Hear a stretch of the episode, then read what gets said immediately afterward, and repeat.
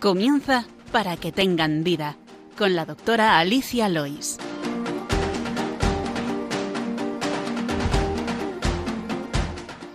Muy buenos días, queridos oyentes de Radio María. Les saluda un lunes más quien les habla Alicia Lois, hoy 25 de octubre acompañada de la doctora Leila Hernández. Buenos días, Leila, y gracias por venir. Buenos días, encantada de estar aquí. Estamos en el programa Para que tengan vida, un espacio dedicado a la medicina y la salud. Leila, por favor, dinos a qué te dedicas y el tema principal que trataremos hoy. Soy médico de familia, trabajo en un centro de salud aquí en Madrid y hoy vamos a hablar del virus de la varicela y del herpes zóster. Así es. Explicaremos qué es, por qué se produce, a quién afecta y a continuación le resumo el programa de hoy.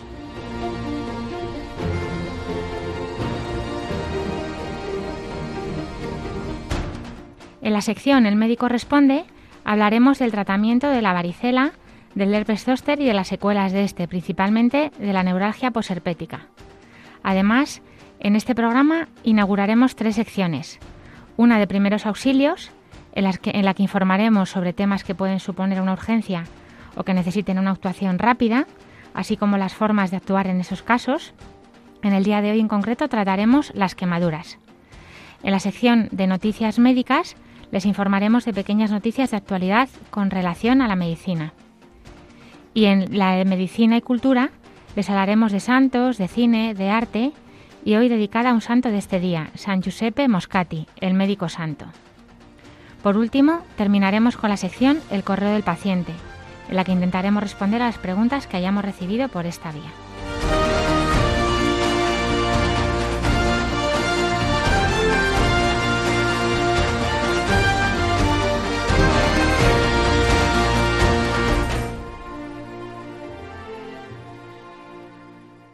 Alicia, recuérdanos las vías para contactar con el programa.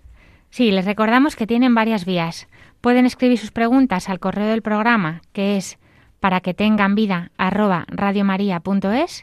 o bien escribiéndonos una carta y enviándola a la dirección de Radio María, que es Paseo de Lanceros número 2, primera planta, 28024, Madrid. Ya saben que también pueden pedir una grabación del programa llamando al teléfono de atención al oyente de Radio María que es el 91 822 8010. Hacen su pedido y se les enviará grabado en un CD. Por último, recordarles que nuestros programas están colgados en la sección de podcast en la página web de Radio María y les animamos a que visiten esta página web que es www.radiomaria.es y entrando en podcast pueden acceder a los programas, entre ellos a este de Para que tengan vida. Ahora les invitamos a que continúen en la sintonía de Radio María y empezamos.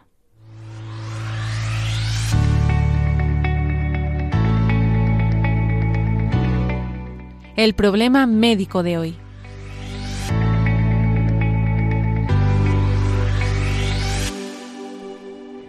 Ya les hemos anunciado que hoy hablaremos del virus de la varicela, que es el mismo que el que produce el herpes zóster. Leila, cuéntanos.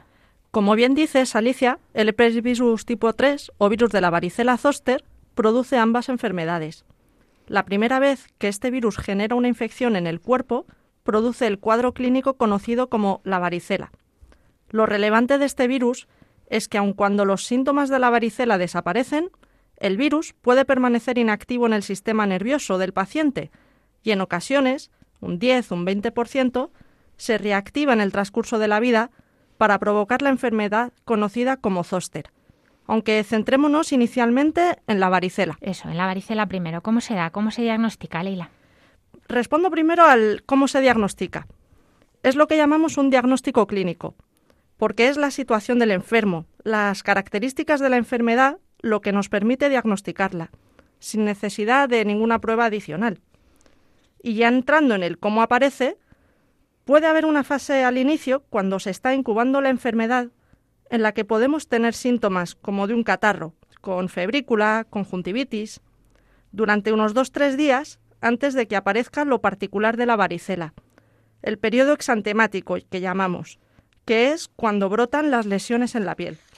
Sí, unas lesiones que característicamente se inician en la cabeza y en la cara normalmente y luego se extienden por el tronco y las extremidades, aunque afectan poco a palmas de manos y plantas de pies. Las lesiones se ven tanto en piel como en mucosas y también es peculiar el intenso picor que los acompaña. Hay que mencionar que la fiebre puede permanecer en la fase de lesiones, aunque frecuentemente falte. Exacto. Las lesiones, además, pasan por fases sucesivas.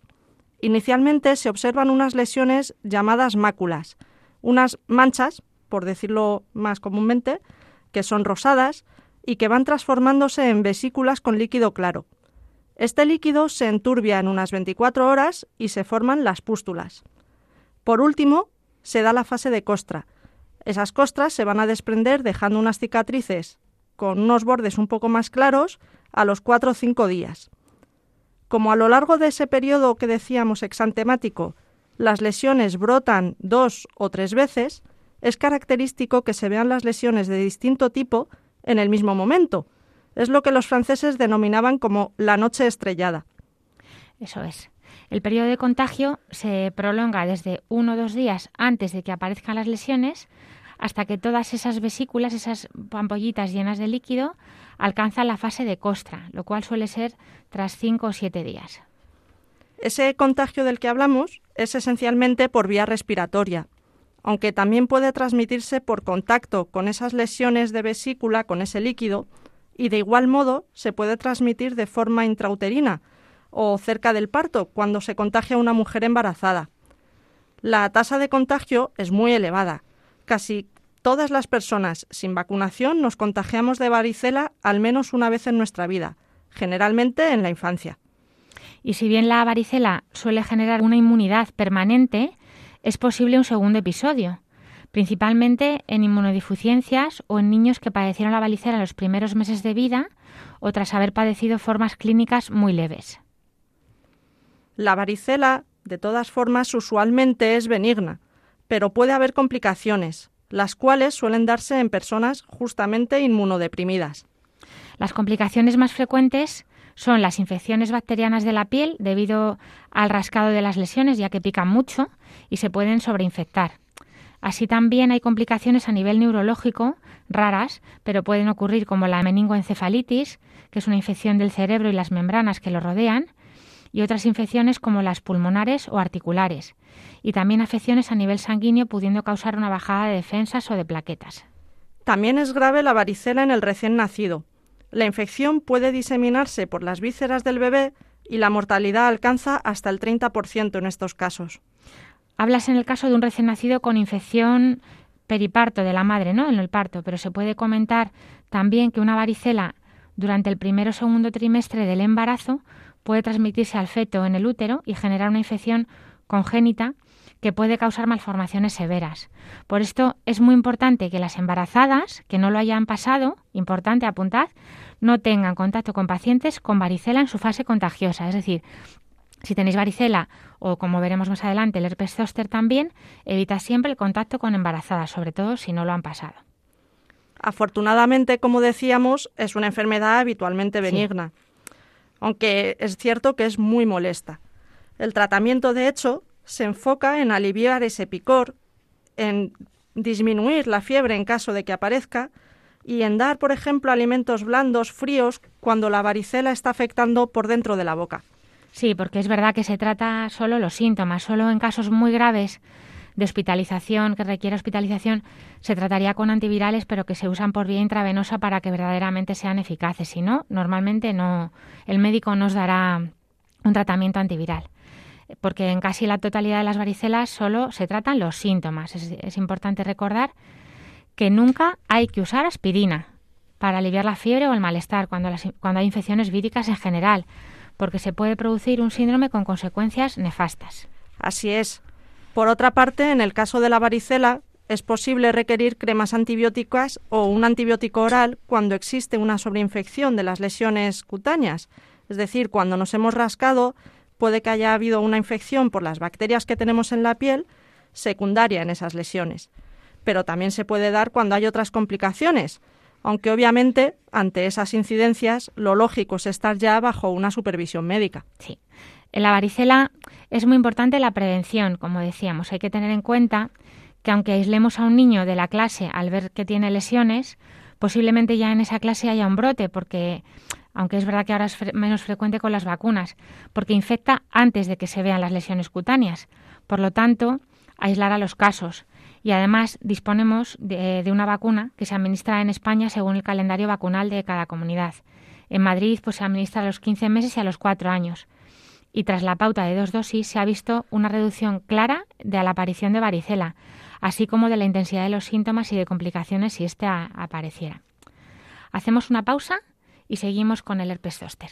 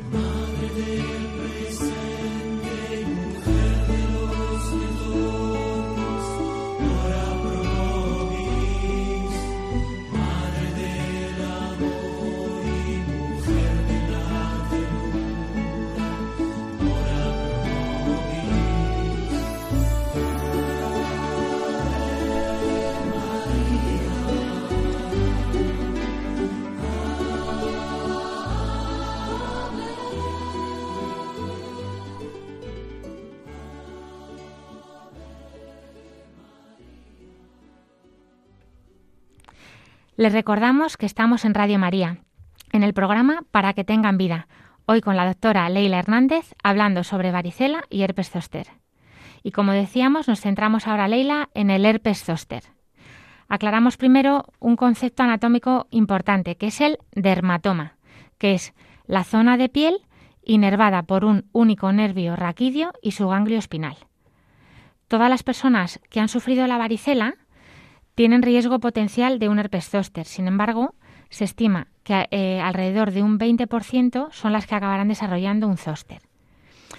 Mm, hacemos también un pequeño recordatorio o, bueno, o introducción diciendo que los virus de los herpes tienen la cualidad de que aunque nuestro sistema inmune los neutralice, los venza, se quedan acantonados como instalados en ganglios sensitivos del sistema nervioso. Y ante un fallo de este sistema inmune, pues en algún momento de debilidad o de estrés eh, o de otra enfermedad, el virus comienza de nuevo a replicarse y a desprender los conocidos como viriones, que llegan por ese nervio hasta la zona de piel que depende de ese ganglio, de esa raíz nerviosa, zonas que se denominan dermatomas, como decíamos antes. Y entonces reaparecen, brotan lesiones en la piel parecidas a las que inicialmente se dieron en esa primera varicela, que está inervada por ese nervio. Como pasa con las famosas calenturas en la boca en el caso del herpes simple, pues es parecido. Nos centramos ahora en la infección, o mejor dicho, en la reactivación del virus de la varicela en el cuadro que conocemos como zóster, a veces llamado, para que lo entendáis, culebrilla. Eso es. Y así como la varicela suele darse más en la infancia, el zóster es más común en personas mayores de 50 años y más aún según se van sumando años. Otros factores de riesgo que aumentan esa posibilidad de padecer el zóster, pues como decíamos, son las inmunodepresiones, como por ejemplo la, la infección por el VIH, el estrés físico, emocional, o el padecer un proceso de cáncer, o el uso de medicamentos inmunosupresores o la radioterapia. El zóster cursa sintomáticamente en tres fases. La prodrómica, con síntomas generales del estilo de fiebre, malestar general, sensación de quemazón en el dermatoma afectado, o alteración en la sensibilidad o en la percepción del dolor en ese dermatoma. Esta primera fase suele durar unos dos o tres días, aunque a veces se puede alargar más. De hecho, puede, hasta que no aparecen las lesiones, pues lo podemos confundir con una contractura o con algún otro dolor, porque si no hay lesiones no podemos identificarlo.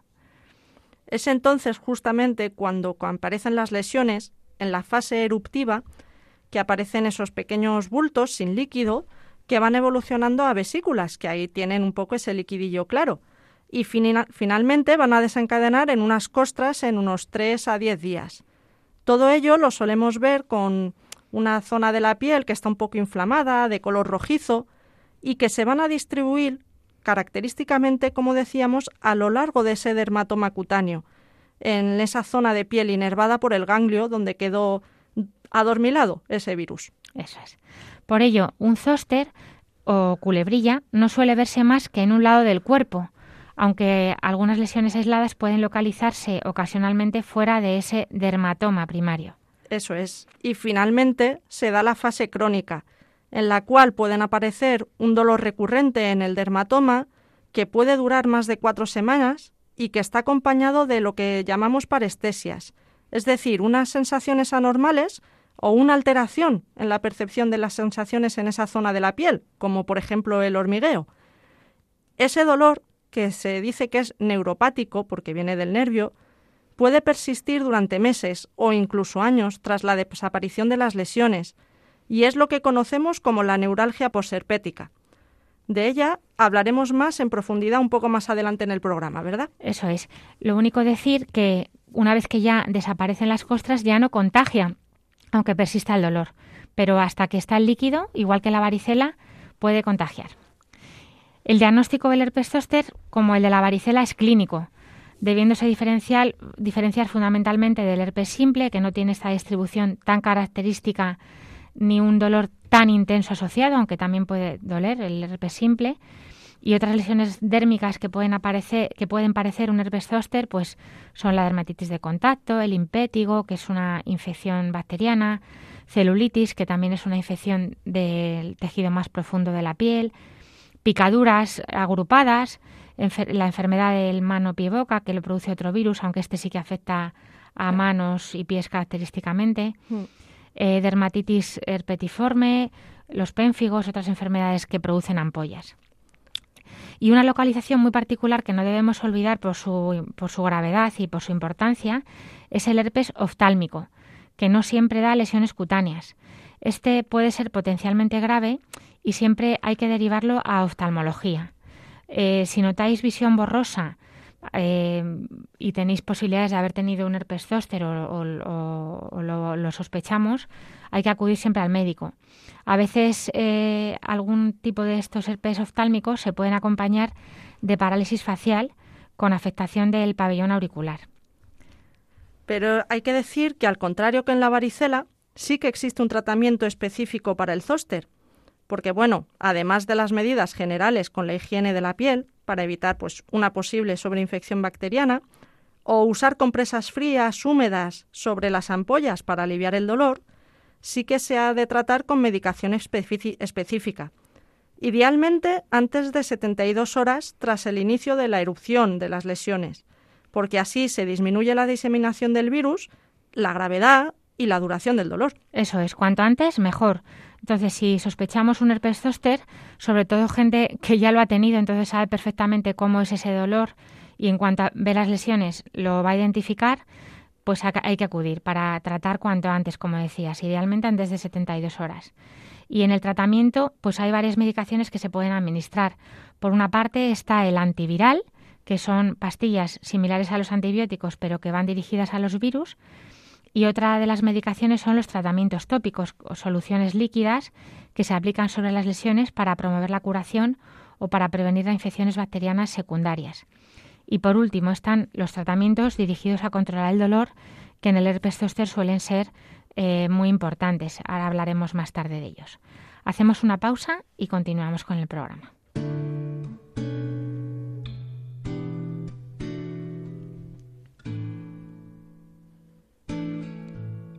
En mi debilidad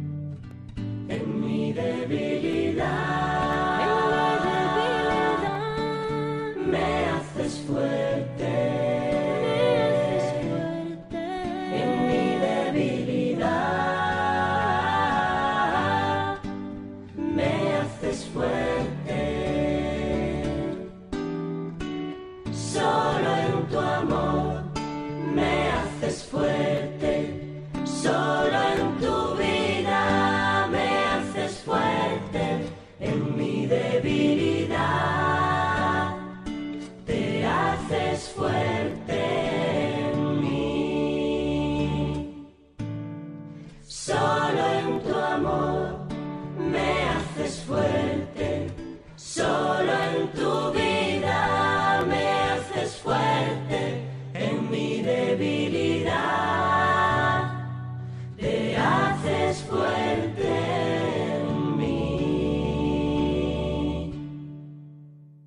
Les recordamos que estamos en Radio María, en el programa Para que tengan vida. Hoy con la doctora Leila Hernández hablando sobre varicela y herpes zóster. Y vamos a cerrar este tema con la neuralgia posherpética, que es la complicación más común del, del herpes zóster y que ocurre aproximadamente en el 20% de los pacientes con herpes zóster, que eran el 20% de los que habían tenido varicela, sobre todo aquellos de 50 años o más. Y es el dolor tipo ardor o descarga eléctrica característicamente en una distribución dermatómica que se mantiene durante al menos 90 días tras la erupción. Leila, háblanos del tratamiento de la neuralgia, por favor. Actualmente se recomienda que el tratamiento de la neuralgia postherpética se realice de manera escalonada. Tópico, primero sobre la piel, oral y por último terapia en una unidad del dolor si lo anterior ha fallado. Como tratamiento tópico se pueden usar parches o cremas anestésicas de lidocaína o de capsaicina. En segundo lugar, tratam- tratamientos sistémicos, orales. No se asusten si su médico le pauta este tipo de tratamientos, ya que son de primera línea. Y hablamos de los antiepilépticos. También tenemos antidepresivos tricíclicos. En estos hay que considerar los efectos adversos y pueden además pasar semanas hasta que el medicamento sea completamente efectivo, por lo que se deben utilizar con precaución en ancianos y en pacientes con enfermedades cardíacas, epilepsia o glaucoma, es decir, muchos de los pacientes que tienen ese herpes zóster. Por último, también están los opioides, la oxicodona, la morfina, el tramadol, que pueden utilizarse en dosis bajas para proporcionar alivio mientras se esperan los beneficios terapéuticos de los otros agentes de primera línea. Sí, todos estos se pueden, por supuesto, combinar según les indique su médico. La verdad es que nosotras, vamos, lo habitual es que normalmente ya tratamos el dolor con analgésicos habituales, tipo paracetamol, antiinflamatorios, a la vez que ponemos el antiviral, porque sí que siempre hay dolor. Un plan de tratamiento que combine analgésicos de diferentes mecanismos de acción puede proporcionar el mejor efecto terapéutico general, particularmente la combinación de un agente oral con un parche de lidocaína o una combinación de gabapentina, por ejemplo, que es un antiepiléptico, con opioides o un antidepresivo tricíclico y casi siempre analgésicos habituales. Así es. Y como último recurso, su médico también le puede derivar al especialista para tratamientos intervencionistas, que es la llamada unidad del dolor. Son unidades generalmente eh, que llevan los médicos anestesistas y que están dedicadas precisamente a eso, al dolor. Usan tratamientos físicos o químicos para afectar selectivamente esos nervios invadidos. Incluyen así pues inyecciones de toxina botulínica, del Botox, bloqueo simpático con anestésicos locales, inyecciones y estimulaciones de la médula espinal.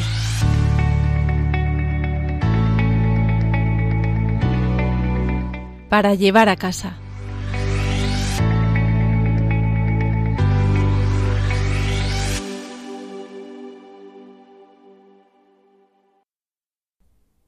En resumen, Leila, hemos visto que el virus de la varicela, que suele ocurrir una vez en la vida y cuyo tratamiento suele ser de los síntomas, es el mismo que el del herpes zóster, que es una reactivación del virus en un nervio y que suele, se suele dar este herpes zóster en mayores de 50 años y que en caso de aparecer este, acudan lo antes posible a su médico para tratarlo y evitar en lo posible las complicaciones. Primeros auxilios.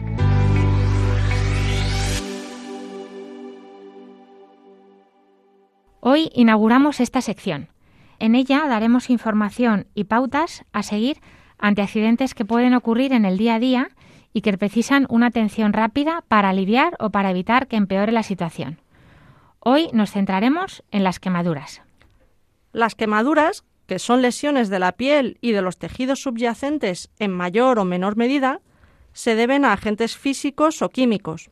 Ejemplos de quemaduras son las que se producen por los roces con la carretera en accidentes, o el calor del fuego o del agua, agua hirviendo, bastante común, la electricidad, productos químicos, incluso las quemaduras por frío o congelación.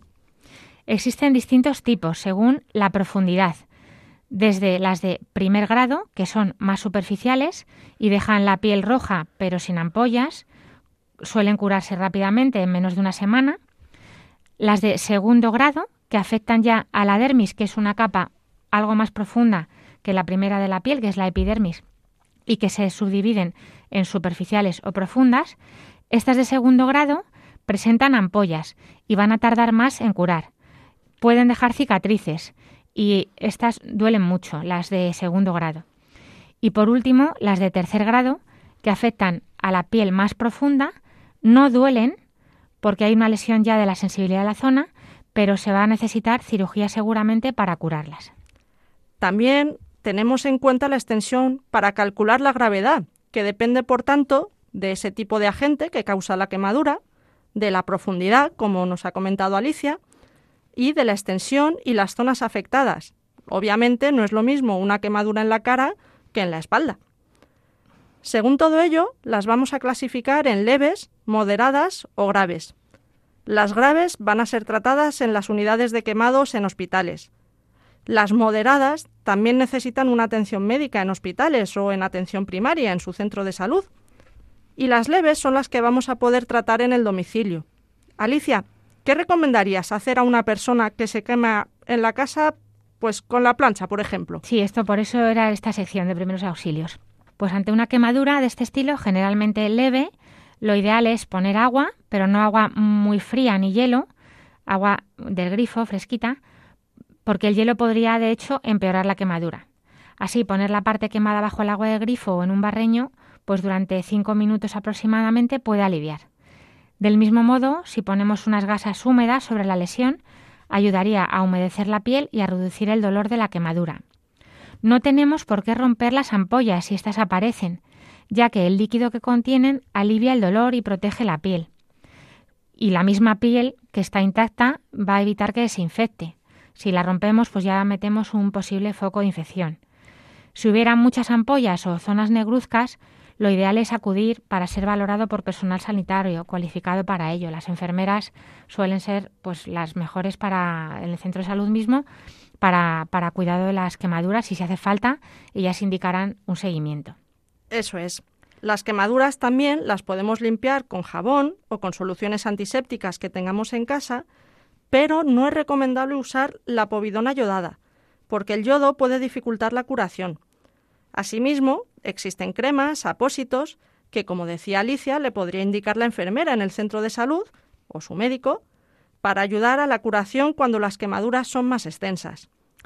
Y finalmente es importante usar cremas con protección solar alto o muy alto sobre estas quemaduras cuando pase el tiempo, ya que después de una quemadura la piel puede permanecer con un color más claro durante un tiempo y necesita mayor protección, aunque realmente siempre que podamos es mejor usar una buena protección solar en general en todo el cuerpo, pues también protege de la aparición de otras enfermedades. Eso es. Y Alicia, lo que he oído a veces de poner clara de huevo o de usar aloe vera, ¿es cierto? ¿Sirve para algo? ¿Puede tener complicaciones? Pues tanto en un caso como en el otro nunca se ha probado beneficio significativo, pero en cambio sí se ha observado en diversos estudios uno eh, que se realizó en la Clínica de Barcelona, en la unidad de dermatología, que podría irritar o generar una infección secundaria. Por ello, es mejor usar las cremas que están dirigidas al tratamiento de las quemaduras, así como el agua o suero para limpiarlo inicialmente. Noticias médicas.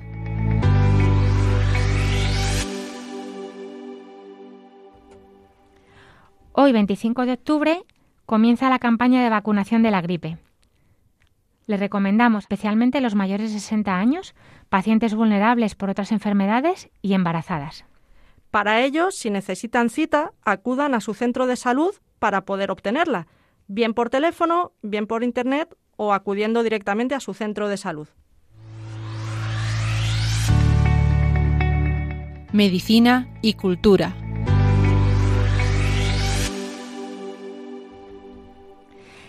En esta nueva sección que nos hace mucha ilusión empezar, hablaremos de santos relacionados con la medicina, películas, libros, así como hitos importantes de la historia de la medicina.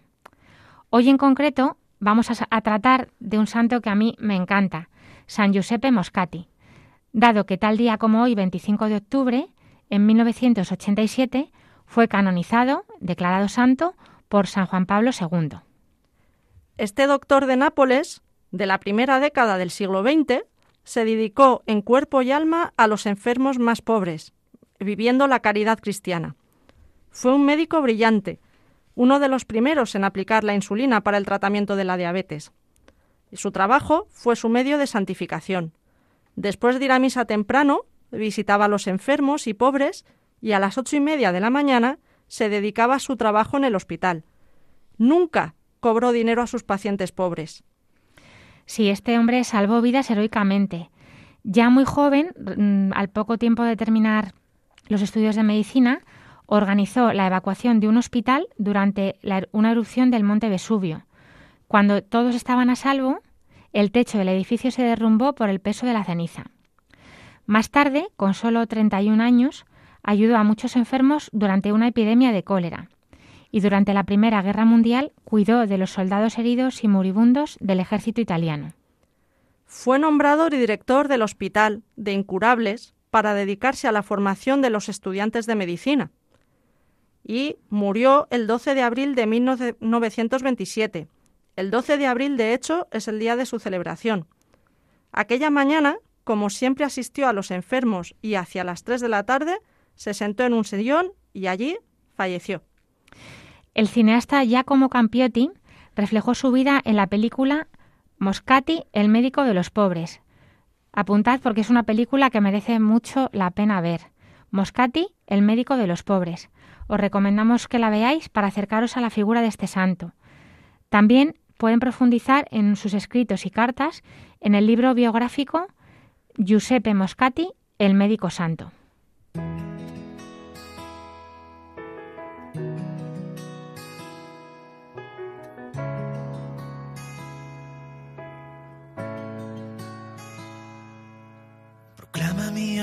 La grandeza de Dios, se alegra mi espíritu en Dios mi Salvador, porque ha mirado mi humillación. Desde ahora me felicitarán todas las generaciones, porque el Señor ha hecho obras grandes por mí.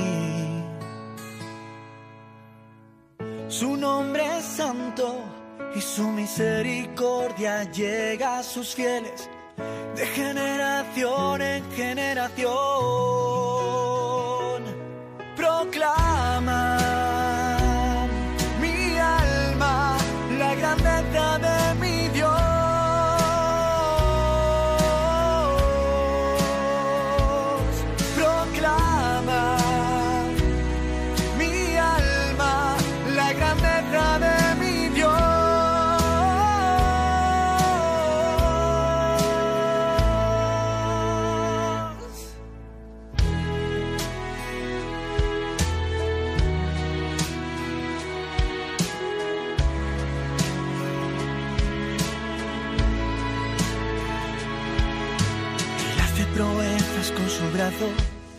Dispersa a los soberbios de corazón, derriba del trono a los poderosos y enaltece a los humildes. A los hambrientos los colma de bienes, a los ricos despide vacíos.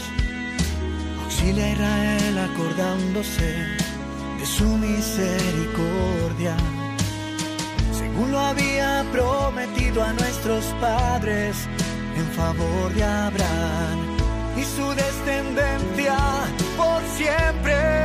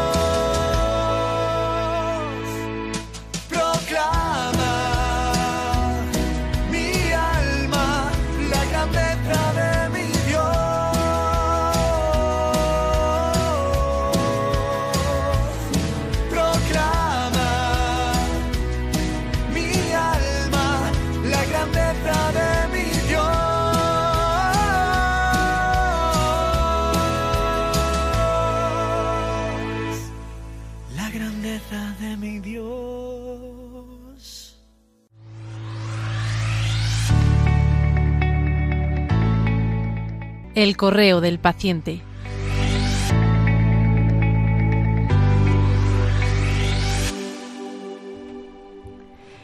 En esta sección les recordamos que pueden escribir sus preguntas al correo del programa que es para que tengan vida o bien escribiéndonos una carta y enviando a la dirección de Radio María que es Paseo Lanceros 2, primera planta, 28024 de Madrid.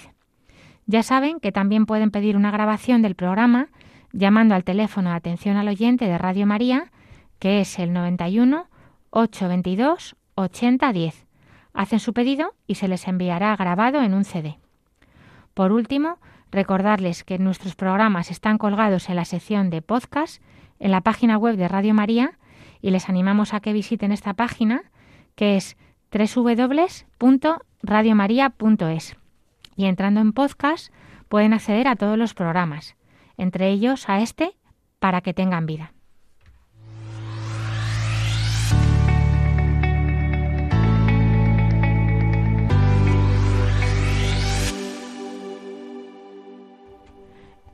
Estamos deseando recibir sus preguntas o responder a vuestros correos si, si es mejor responder personalmente. Todavía no tenemos ningún correo al que responder, así que vamos a terminar hoy con una oración dirigida precisamente a San Giuseppe Moscati.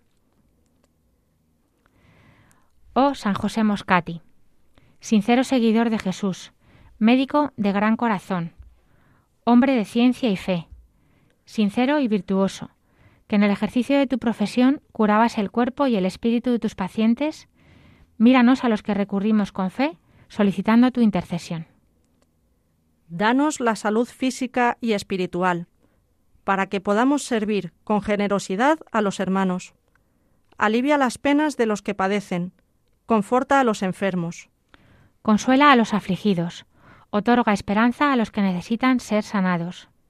Santo médico, tú que luchaste sin cesar por los que sufren, pide por los que ahora están padeciendo, para que encuentran fuerzas y ánimo, cuando el dolor y la desesperanza les abatan. Intercede para que Jesús, nuestro Salvador, ponga su bendita y milagrosa mano sobre ellos, como lo hizo con los que tenían graves enfermedades durante su estancia en la tierra, y les alivie en sus sufrimientos, para que puedan vencer la enfermedad y que pronto recuperen la salud perdida. Tú que fuiste un médico entregado y generoso, y nos demostraste que se puede ser santo en el trabajo, sé un guía para todos nosotros. Enséñanos tener honestidad y caridad, a confiar en Dios todo bondad y amor, aun en las más duras pruebas, y a cumplir cristianamente nuestros deberes cotidianos. San José Moscati ruega por nosotros. No nos queremos olvidar de un detalle que queremos contar siempre con él y es la oración de los niños, que es la que más le gusta a Jesús. Hoy nos la mandan Javier y Pablo desde Basilea, Suiza. Hola Jesús, hoy te queremos pedir por las personas enfermas para que les ayuden a ellos, a sus familias y las personas que les cuidan. Te pedimos en especial por los niños enfermos para que pronto puedan volver al cole. También te pedimos por todos los que tengan COVID que se recuperen pronto. Queremos darte gracias por los papás que nos cuidan cuando estamos enfermos y por todos los médicos y personas que trabajan en los hospitales para que vivan cada día con alegría. Virgen María, cuídate de los enfermos que no tienen gente que les ayuden. Amén.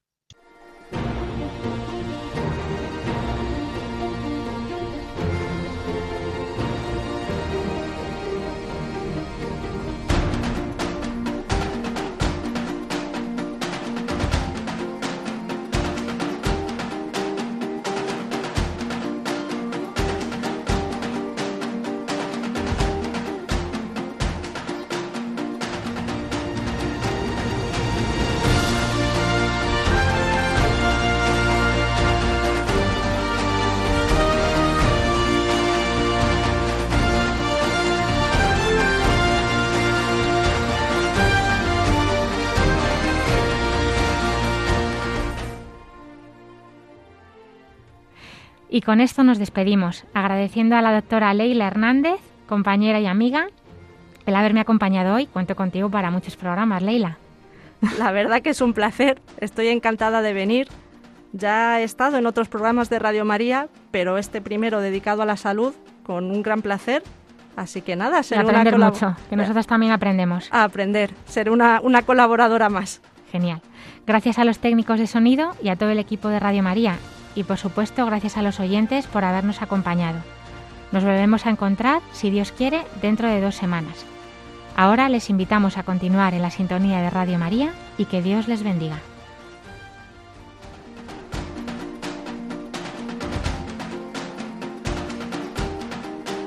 Así concluye Para que tengan vida con la doctora Alicia Lois.